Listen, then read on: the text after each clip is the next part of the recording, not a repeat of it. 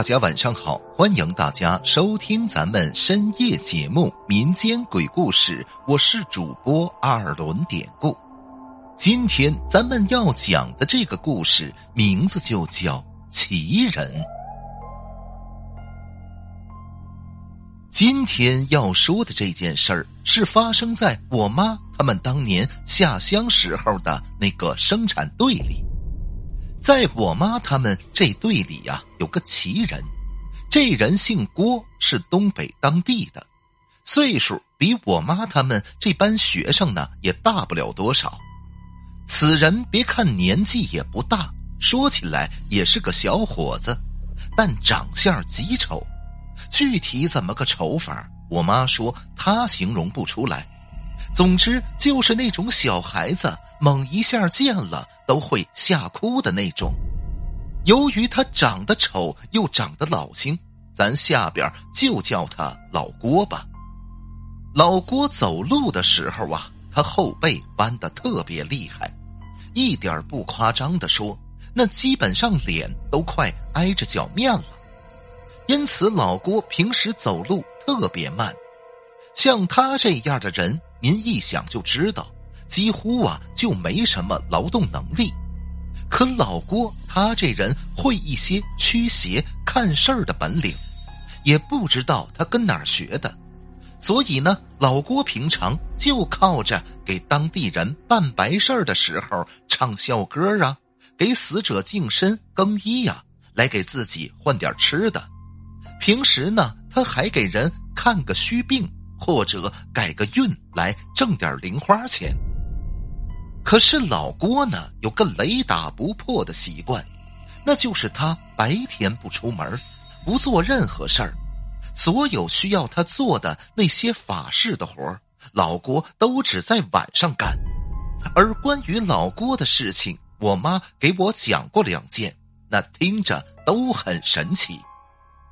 第一件事儿。有一年呢，从外地迁来本村一户人家，那户人家呢有个老太太，底下还有俩儿子一个闺女，一共四口人。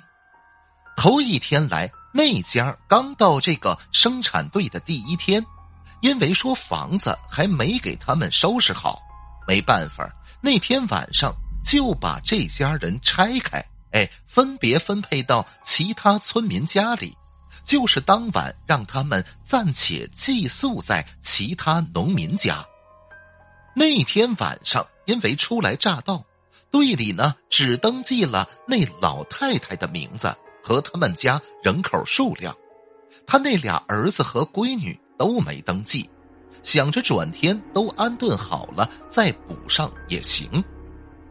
可是那天晚上差不多半夜三点，这个老郭。突然的就去敲村长家的门，村长起来开门，一看是老郭，就问他：“这大半夜的发什么神经呢？”这时候老郭就跟村长说了：“说今天新来的那户人家，他们家小儿子是不是叫什么什么名字？”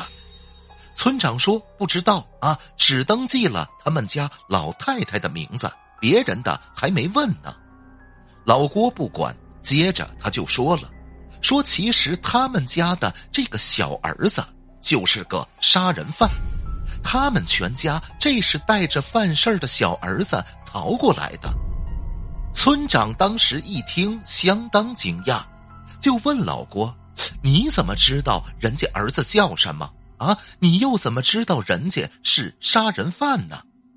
老郭这会儿摆摆手，让村长不要再问了，肯定没错。咱简单的说，到了转天，这个村长呢就留了心眼了，因为毕竟老郭有两下子，这个之前大伙都知道。老郭要说那家人有问题，那没准还真是。就如此，村长一边安顿那家人，一边呢就派人去镇上。连打听带反映这个情况，这一查呀，果不其然，那家的小儿子还真就是在别处杀了人。这家人就是伪装成外来户，是带着小儿子来村里躲事儿的。所以我妈跟我说，这老郭呀，当时大家觉得他真是神了，因为大伙儿也不知道这老郭都是怎么知道这些事儿的。反正当时大伙儿通过这个事儿，那对老郭是更佩服了。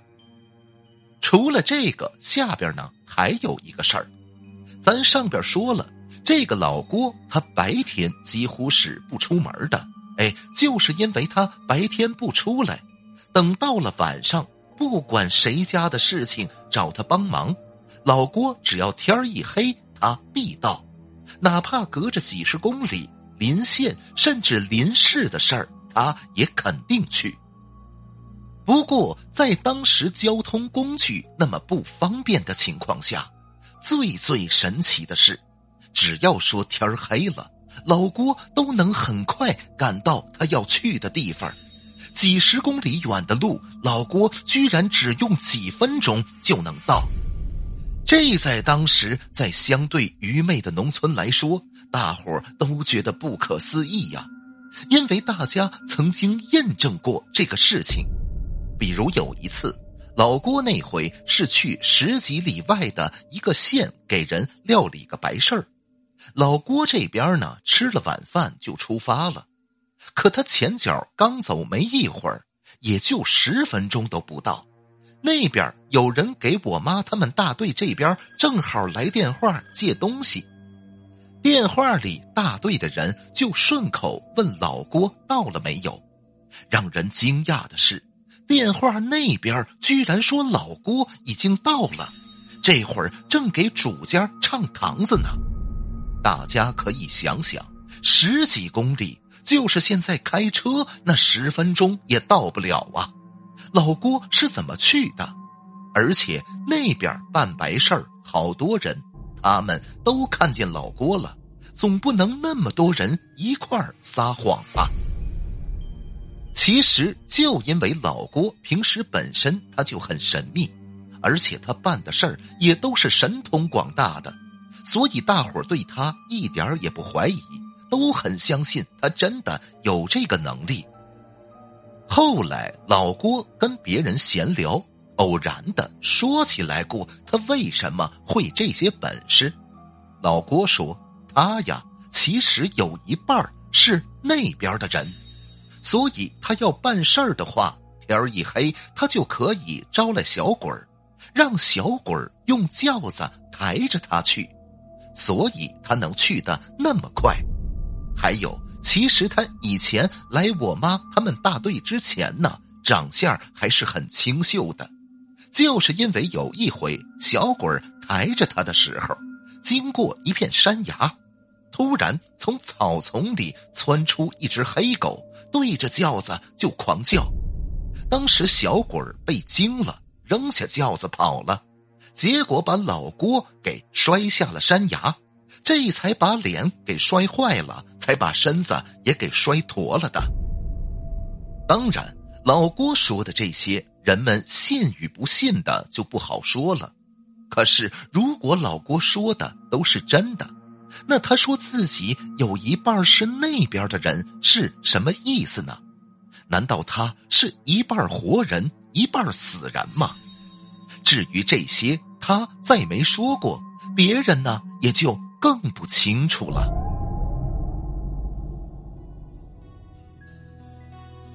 好了，今天的小故事咱们就讲到这儿了。还是希望大家能通过订阅、点赞、转发、评论本专辑来支持一下咱们节目。最后，典故再次感谢您收听咱们民间鬼故事。那朋友们，咱们就下集再见。